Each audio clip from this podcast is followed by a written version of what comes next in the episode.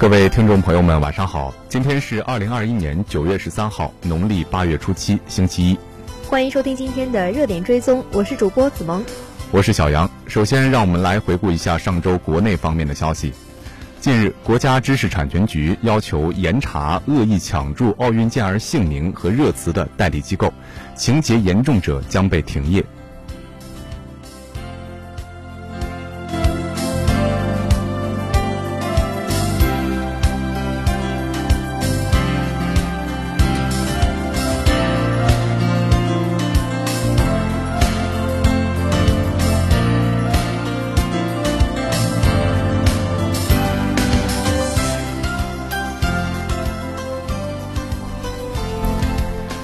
据中国疾控中心消息，我国已完成针对德尔塔变异株灭活疫苗的临床前研究。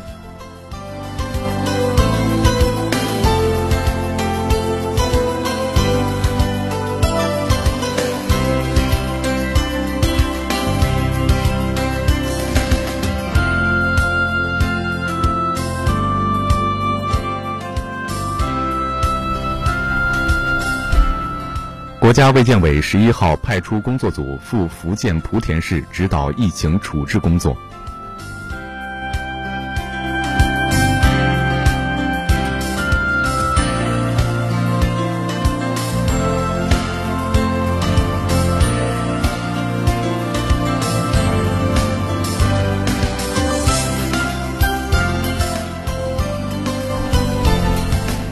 因哄抬汽车芯片价格。市场监管总局依法对上海切特电子有限公司等三家汽车芯片经销企业共处二百五十万元人民币罚款。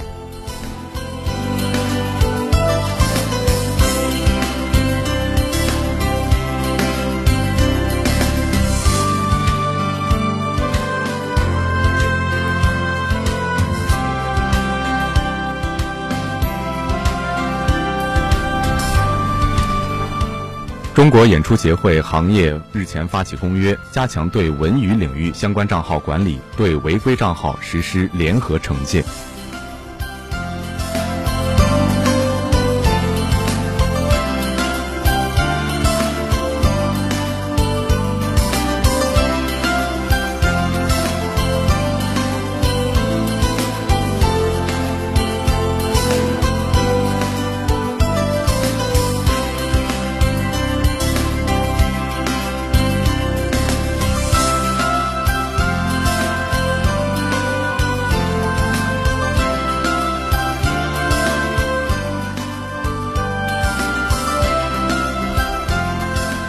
面来关注一下国际方面的消息。国际奥委会宣布，因为朝鲜拒绝参加东京奥运会，国际奥委会已暂停了朝鲜奥委会参赛资格，朝鲜将被禁止参加2022年北京冬奥会。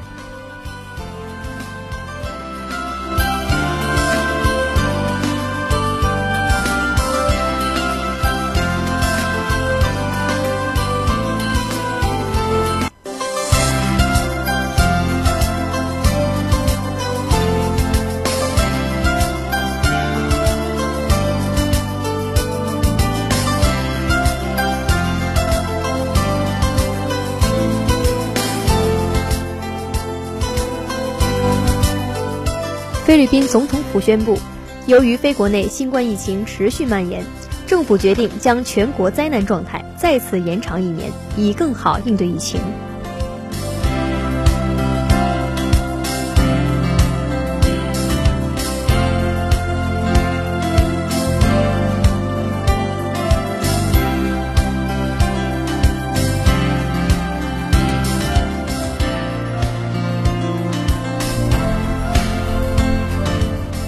美国洛杉矶批准一项新冠疫苗强制接种命令，要求十二岁以上学生需接种新冠疫苗方可返校。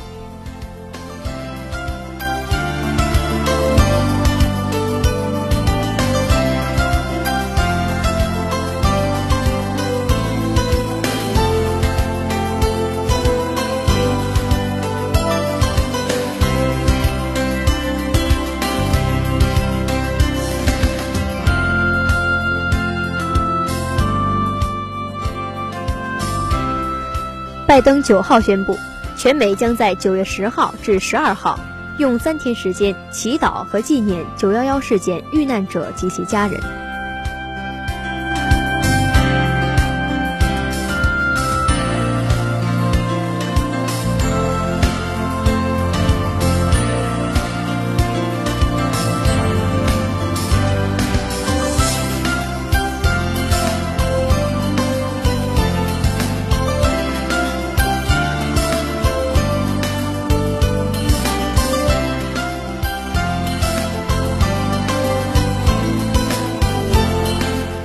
我们来关注一下社会方面的消息。国家统计局九号发布数据，八月份全国居民消费价格同比上涨百分之零点八，涨幅比上月回落零点二个百分点。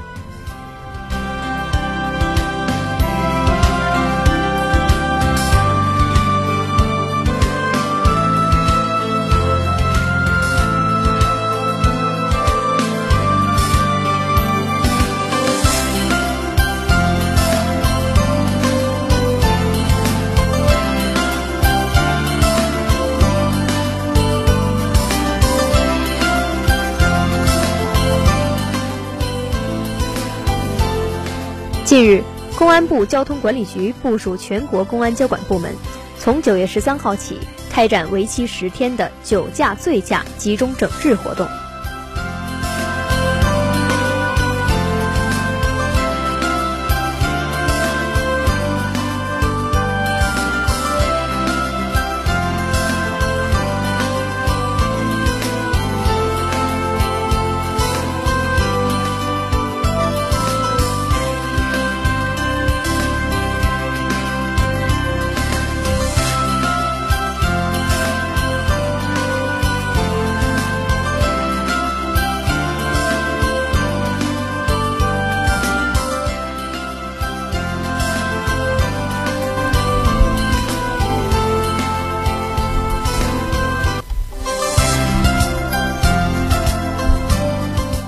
大连市普兰店区一住户家中发生爆燃，造成八人死亡、五人受伤。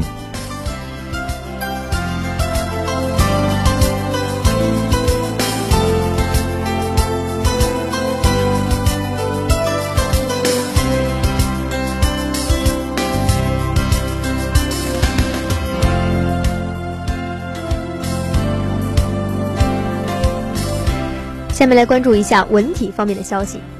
中俄围棋合作签约仪式举办，两国围棋系列赛将推出。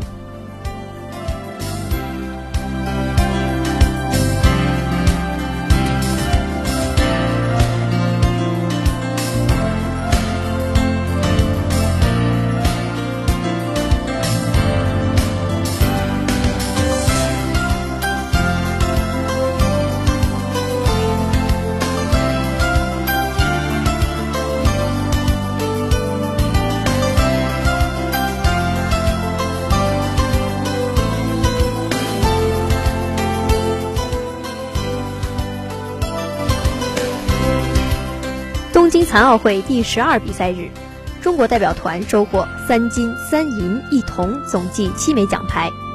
在本届残奥会上，中国代表团共获得九十六金、六十银、五十一铜，奖牌总数达到二百零七枚，以绝对优势夺取金牌榜和奖牌榜双榜第一。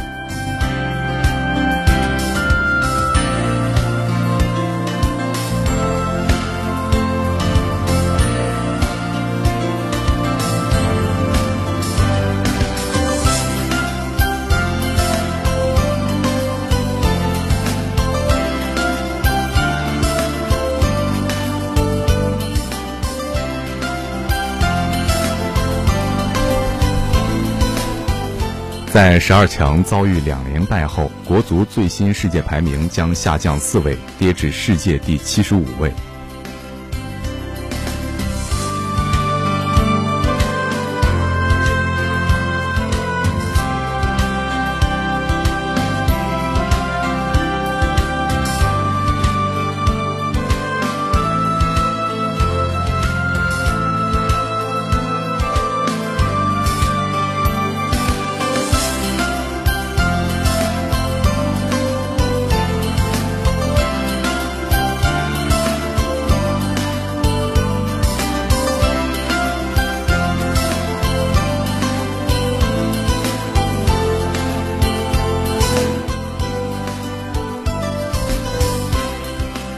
礼堂发现八块疑似明代礼堂版大藏经印经版，不明年代的小型印经版一块。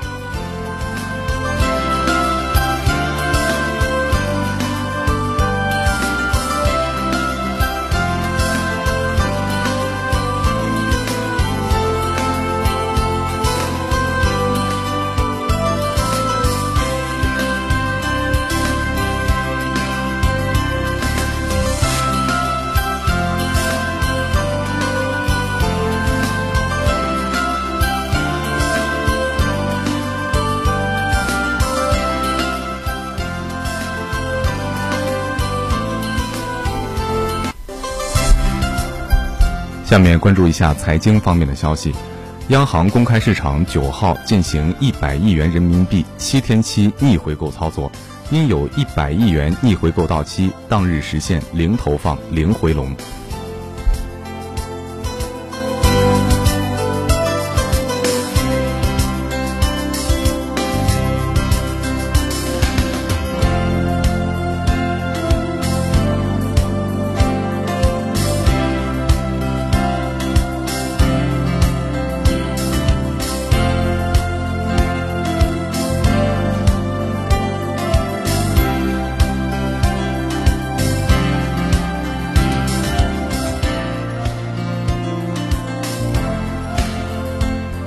兰州银行九号顺利过会，料将成甘肃省第一家 A 股上市银行，也意味着 A 股即将迎来第四十二家上市银行。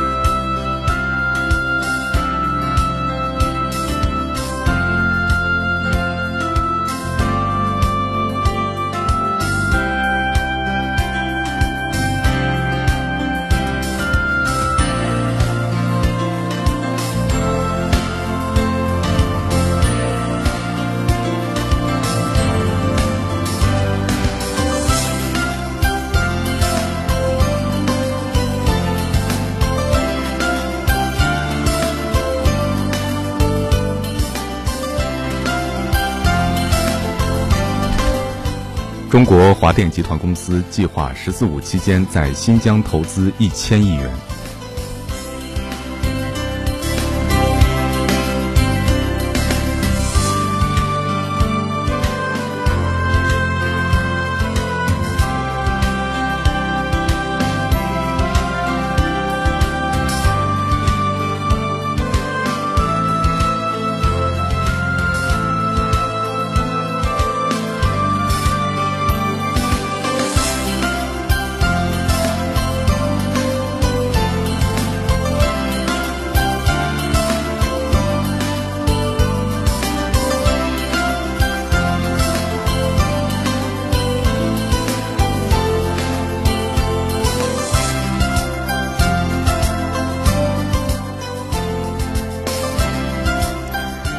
二零二一游戏产业区域发展报告预计，二零二一年中国游戏市场实际销售收入将超两千九百亿元。以上就是本周要闻回顾的全部内容，让我们稍事休息，接下来将继续为您带来的是热点追踪。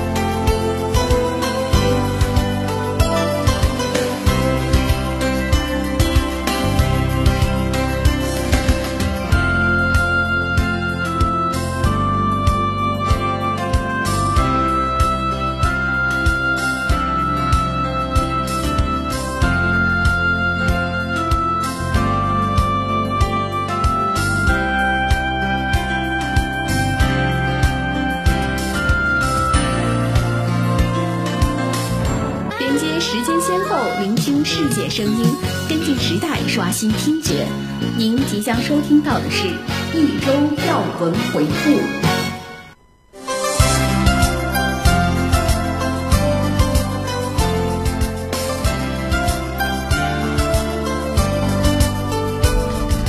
欢迎回来，继续收听热点追踪，我是主播子萌，我是小杨。接下来要为您带来的热点新闻是开学第一课。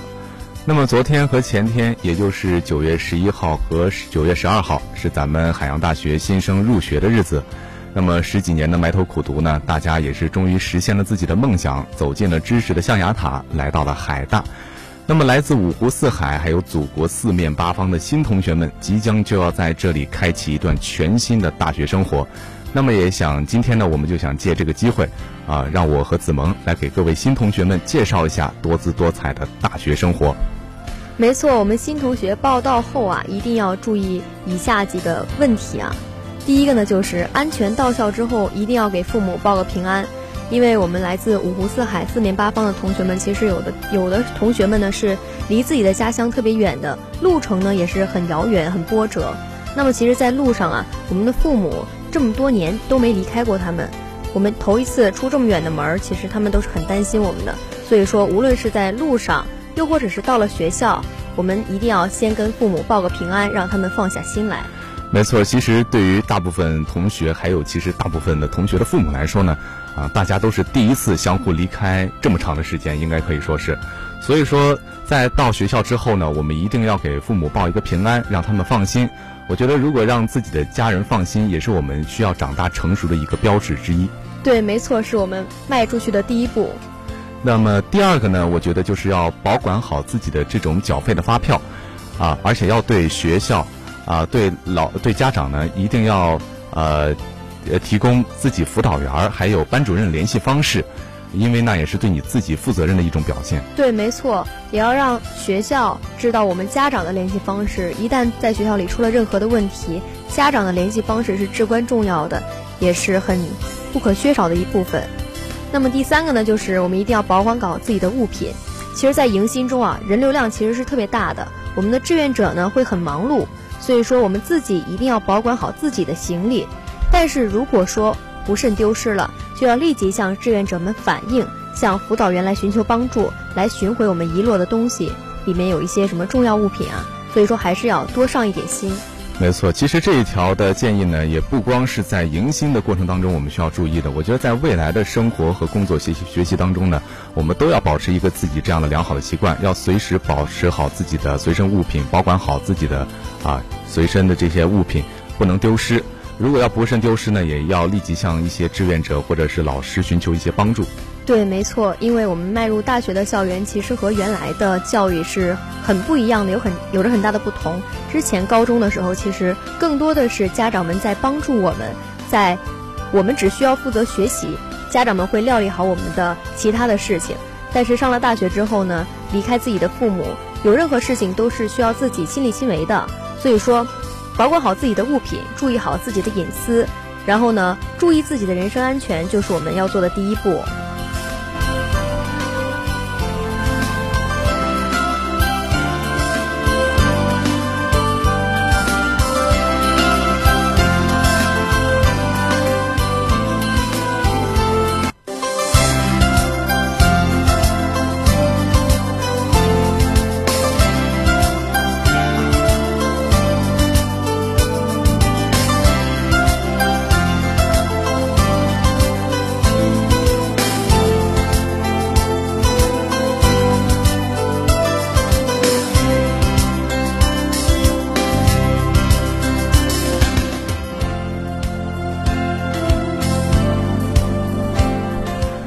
主播第二个想和大家聊的话题就是关于军训了。军训也应该是在九月十五号左右就开始了，我记得是。对，没错。啊，那么相信对于军训，大家都有自己的理解和想法。那么我就想给大家带来一点军训的小建议。那么提到军训的话，我想大家首先想到的就是防晒，尤其是在湛江这样非太阳非常火辣的地方。没错。那么在军训中防晒也是每年都会引发热议的一个话题之一。不知道子萌去年的防晒工作做得怎么样？这个真的是让我身心俱疲啊！因为我们湛江的太阳实在是太大了，而我呢又是一个土生土长的东北人，北方人，对，没错，真的很冷，我们那边。所以说，刚来到湛江，其实真的很不适应，尤其是来了没几天就要军训，每天都要晒着。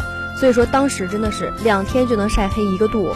我当时真的立马就去买了防晒霜，而且我买了三四种不一样的，就全身都在涂，但是不可避免，我还是被晒黑了。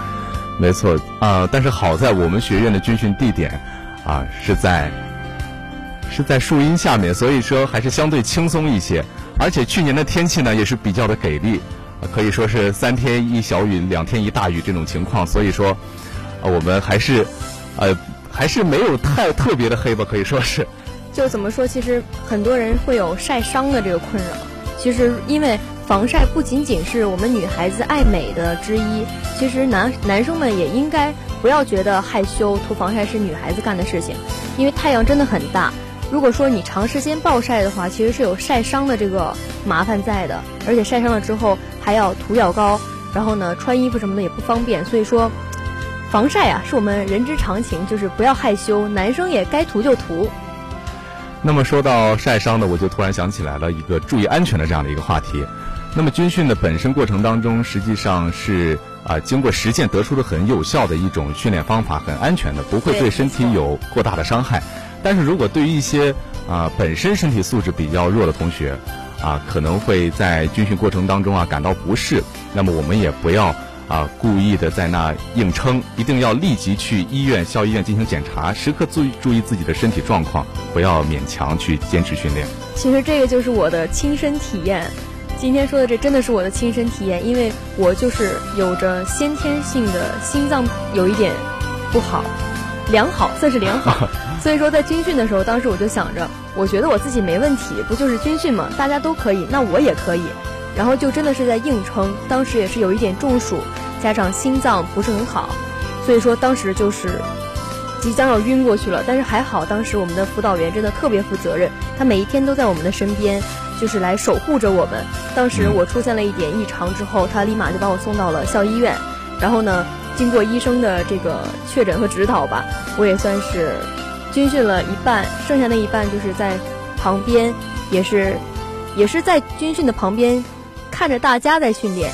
所以说，像我像类似于我这种就是身体素质真的是稍微差一点点的，或者说有一些疾病的，我们也不要硬撑着。像我一样，当时真的很痛苦，所以说及时的去向校医院开一个证明，及时跟辅导员和教官说清楚。这样也不会对我们的身身体造成一个很大的伤害。实际上，如果是自己的身体有问题的话，啊，辅导员和教官大家都会理解。没错，没错。呃，所以说不管怎么样嘛，安全第一，身体永远是排在第一位最重要的。那么第三个呢，想给大家说的就是军训期间需要准备的一些东西啊。那么第一个必不可少的就是水杯啊，一定要记住，我们军训的过程当中呢会大量流汗。那么流汗以后啊，也不要过于急于的去喝水，也不要突然坐下，这样会使我们的心脏呢，在超负荷的一个情况下突然得到放松，会对心脏有一定的危害。对，没错，很容易就造成晕眩。就是训练完了，嗯，如果说休息一会儿的话，想补充一下水分的话，一定要先稍微等一等，和同学们聊聊天呀，然后再慢慢的喝水，不然的话。对肠胃啊，这种加重负担会造成很大的伤害。稍微的缓一缓，然后小口小口的喝。对，没错，没错。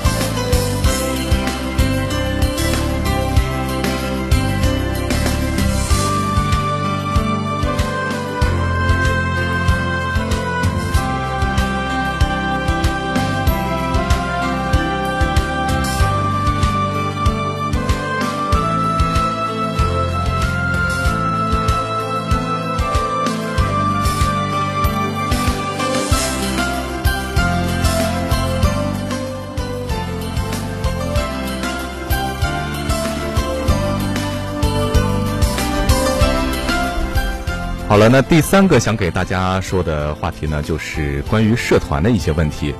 啊，到了大学以后，我们在大学当中呢，会有各种各样的社团，你可以选择符合自己兴趣爱好或者想锻炼的一些方面而去选择性的加入，也不要加入的太多。实际上，如果加入太多的话，会给自己造成一定的负担，反而会耽误了自己的功课和学业。没错，会分散我们的学习时间啊。其实，在学习之余，体验生活才是最合适的。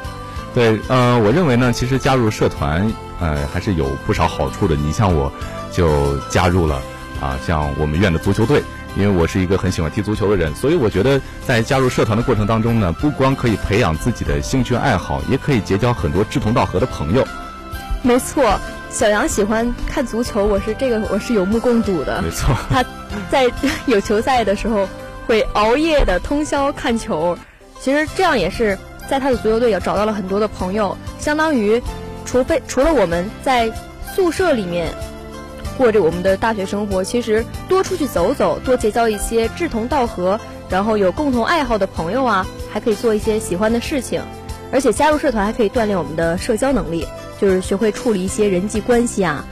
嗯，其实加入社团真的会让我们的大学生活更充实。就像我也是加入了广播台之后，才发现大学生活也是真的很美妙。没错，加入这些社团呢，可以让我们的大学生活更加充实和丰富，也可以锻炼我们的一些能力，还有包括社交方面啊、为人处事这样的一些能力。没错，那既然说到这里，就给广播台打一个小小的广告，我们的招新马上就要开始了，有意向的同学们呢，可以到我们这里来报名，有各种不同的部门，无论是在前方发声的播音部，还是在后方的采编部，或者是网信部，又或者是技术部，都等待着新同学们的加入。总有一个地方适合你。没错。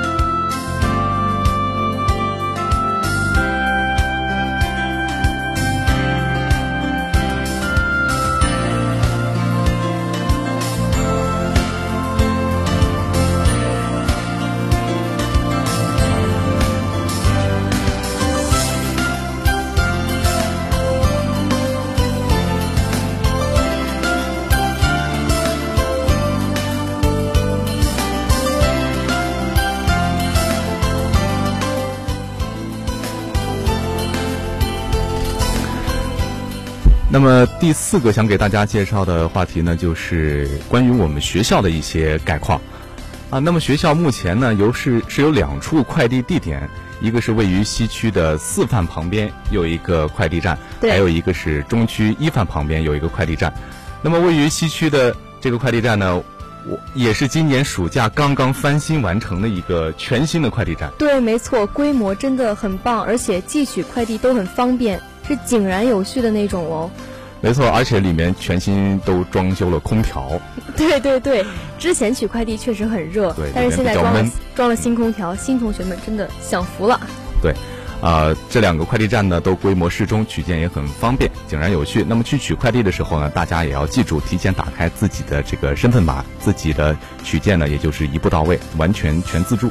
对，没错，而且这一方法呢也是避免了，比如说有些同学拿错快递，但是他不知道。带走了之后很麻烦，还给别人的时候。但是当我们打开自己的身份码，发现这个快递和我的身份码不符合，我当时就可以知道，哦，原来是拿错快递了。这样给同学们省去了很多的麻烦。没错，和原来相比也是提升了很多的便利了。对，没错，没错，而且。除了取快递是我们女生比较注重的，剩下就是食堂，这个是全校同学都比较注意的吧？没错，干饭人干饭混。对对对，我们的学校一共有五处食堂，分别是第一食堂、第三食堂、第四食堂和海德餐厅、海思餐厅。这些食堂地理位置分布的真是非常均匀，因为我们的学校占地面积还是很大的，所以说它分为三个区域，东区、中区还有西区。对对对。那么这五个食堂呢，也分别分布在了这五个区域，所以说是啊，不管你在哪个区域的同学，其实去食堂吃饭都是比较方便的。没错，里面的美食真的是各有千秋，还有很多就是地方性的特色美食，就是那种种类真的很多。嗯。我是最喜欢吃二饭的酸菜鱼，真的是很好吃。我也喜欢吃二饭，但是我喜欢吃二饭二楼的自助餐。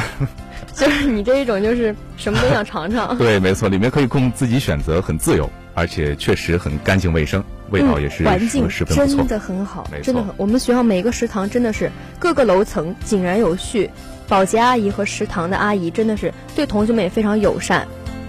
没错，里面的卫生啊，包括秩序都做到的井然有序。维护的一直都很好。没错，像是超市之类的，都是在我们每一个宿舍楼旁边，其实都有配一个标配的小超市。像大型的超市就在食堂的旁边，都会有一个大型的超市。我们学校真的是很方便啊。对，需要有的一应俱全。没错，没错。那么，呃，还有很多同学会关注关于这个运动方面，就是体育场这样方面一些啊信息。那么学校目前是有两个标准型的体育场，一个是在东区，一个是在西区。西区的体育场是去年刚刚落成建成的一个新全新的球场。没错，我去过。嗯，标准四百米跑道，还有标准的足球场，都是在那里。我经常去西区那里踢足球。很新，你那个跑道很新，就很多人都很喜欢去。没错，没错。那么东区的球场呢，晚上是有灯光的，我经常可以看到很多人在晚上在那里啊校园跑进行一些锻炼。其实锻炼对我们来说真的是很有效的一种帮助，而且像是我们的校园跑，因为有了校园跑，我们每个人都在坚持的锻炼，所以说我们的身体真的会越来越好。没错，大学生活其实还是要多出去走一走、转一转的。如果待在宿舍的话，啊，不光是对我们的身体吧，对于我们的精神还有心灵上，我觉得都是一个禁锢。对对对，出去走一走，开放一下自己的视野，呼吸呼吸新鲜空气。而且我们有体育馆。我们的体育馆里面是有健身房啊、瑜伽室啊、乒乓球室啊，对，以及各种其他的教室，真的是一应俱全的。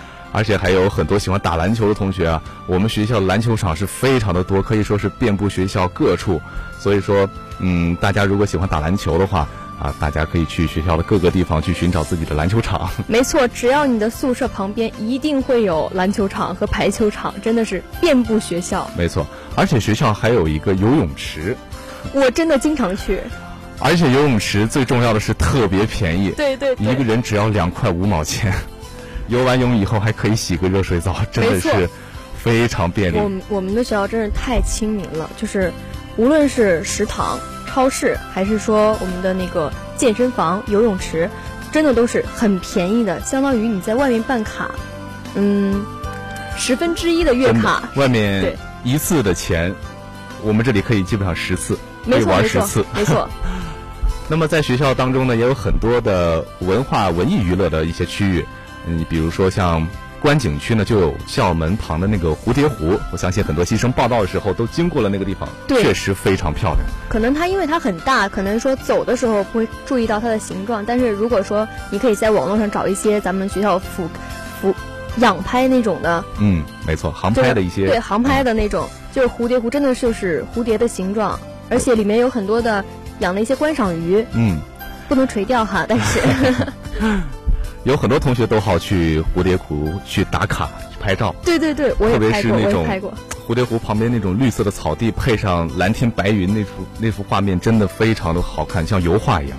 对，但是同学们去观光的时候，还是记得啊，不要踩踏草坪哈。没错没错。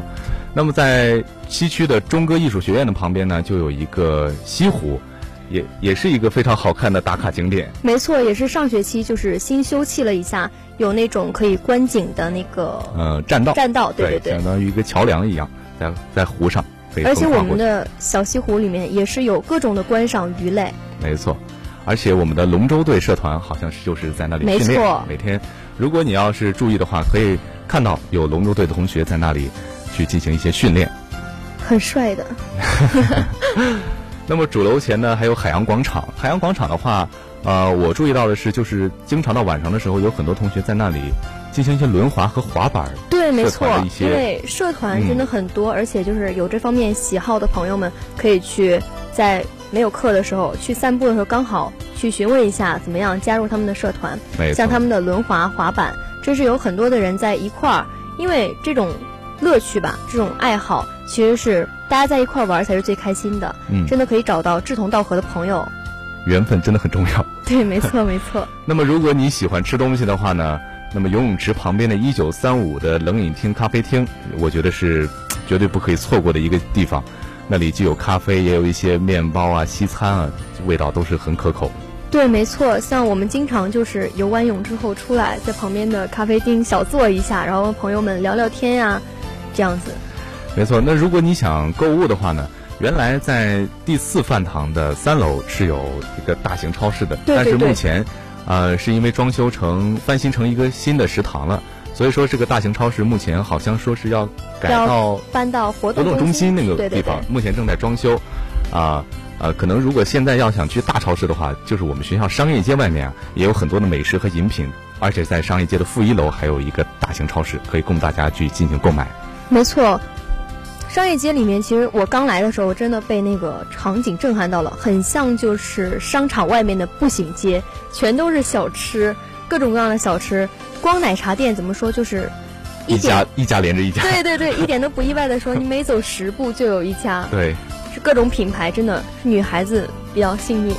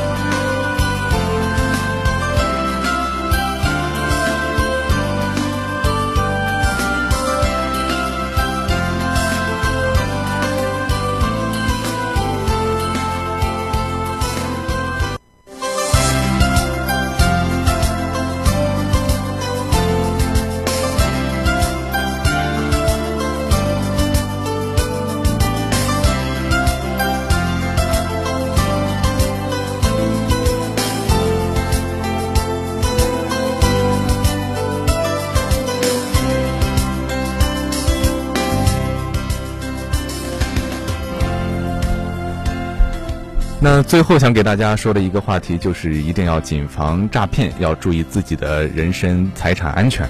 那么大学生呢，也是最容易受到诈骗的群体之一。正所谓害人之心不可有，防人之心不可无。那么我们作为新入学的大学生，在兼顾好学习和生活的同时呢，也应该了解各种诈骗的形式，防患于未然。没错，其实对于我们大学生来说，受骗最多的种类就是电信诈骗，就是。有很多常见的类型，给大家举个例，比如说，嗯，冒充 QQ 好友进行诈骗。我之前就是没错，我觉得每个人都经历过这个。对对对，被 QQ 号被盗用了，然后说可不可以借我点钱转到支付宝里这样子。是的，是的。然后再就是，嗯，假冒微商，微商那种代购的，像我们女孩子嘛，嗯，就是想买一些化妆品，肯定是需要找一些代购的。这样我们就要找一个靠谱一点的，就是一定要不要轻易的相信别人。他们会以那种优惠打折或者是海外代购这种诱饵来诱骗我们买家来付款，但是其实呢，他要不然发过来就是假货，要不然就是这个钱款就一去不复返了。没错，一定要弄清楚它的生产厂家，一定要合法的，才是我们才可以去购买。没错没错。嗯，还有一些是我我看到我的朋友圈里就是发布一些虚假的那种那个爱心信息。或者众筹的信息，诈骗钱财。对，没错。其实这个本来这个患者是不存在的，都是他们捏造出来的。然后为了利用我们大众的这个同理心和同情心啊，就是来众筹一些我们的钱款。但是其实呢，我们所想帮助的其实是一个不存在的病人。其实这样会利用利用着我们的同理心，其实这一点是最可恶的。没错，这一点很恶劣。没错，没错。嗯。那么其实还有一些其他类型，像比如说伪造信用卡，利用伪造的信用卡去骗取他人的一些财物，或者是使用作废的一些信用卡冒用他人的信用卡进行取款或者享用服务，去恶意的透支信用卡。我觉得这也是需要我们大家注意的一个点。对，之前我有朋友就经历过这样的一个事情，就是有人往他的银行卡里打了一笔钱，然后说过了两天之后呢。这个人给有个人给他打电话，就是说我的钱打错了，你可不可以把这个钱原路退给我？就给你一个卡号。然后呢，这我这个朋友就是没多想，就是觉得人家打错了，我把这钱还给人家就是理所应当的。但是其实最后的结果是，这个诈骗集团呀填了他的盗用了他的身份信息，填了他的银行卡号，是在一个高利贷的一个平台上进行了借款，借到了一万元，借到他这个卡上之后呢，这个人在利用朋友的这种。无知或者说是不谨慎，然后把这个钱像是洗白了一样，又提到别人的卡上了，最后我朋友就只能莫名承担着这个欠款。嗯，所以说我们在日后的生活当中呢，也不要轻易泄露自己的身份证密码呀、身份证账号啊，或者银行卡的一些卡号或者密码啊，因为我们要学习和了解相关的诈骗知识，要及时注意一些关于诈骗的一些新闻，保持警惕。杜绝这种侥幸的心理，对，没错。那么，其实如果当我们真正不幸遭遇到了诈骗，嗯，那么我们也要一定要第一时间去报警，啊，那么或者是联系我们的辅导员和班主任进行上报，切记不能自认倒霉不了了之。对，有很多人就是觉得可能诈骗了几百块钱，就觉得哎算了吧。但是其实越是有我们这样算了的人出现，这些骗子就会越猖狂，才纵容他们的出现。没错，那在这里呢，也建议大家下载一下我们的国家反诈中心 APP，会在我们遭遇电信诈骗的时候监测到危险，危险是一个很可靠的防诈骗的一个方式，也是我们国家正在推行的一一款 APP，我们每个人都要支持一下，也是保护我们自己的安全。没错，大学呢是展示我们自我的舞台，我们要好好锻炼，多参加一些活动，开阔一下视野，多结交一些朋友，那么你的生活呢就会很精彩。那么在节目的最后，也祝大家学业有成，生活如戏，不看脚下，只看远方。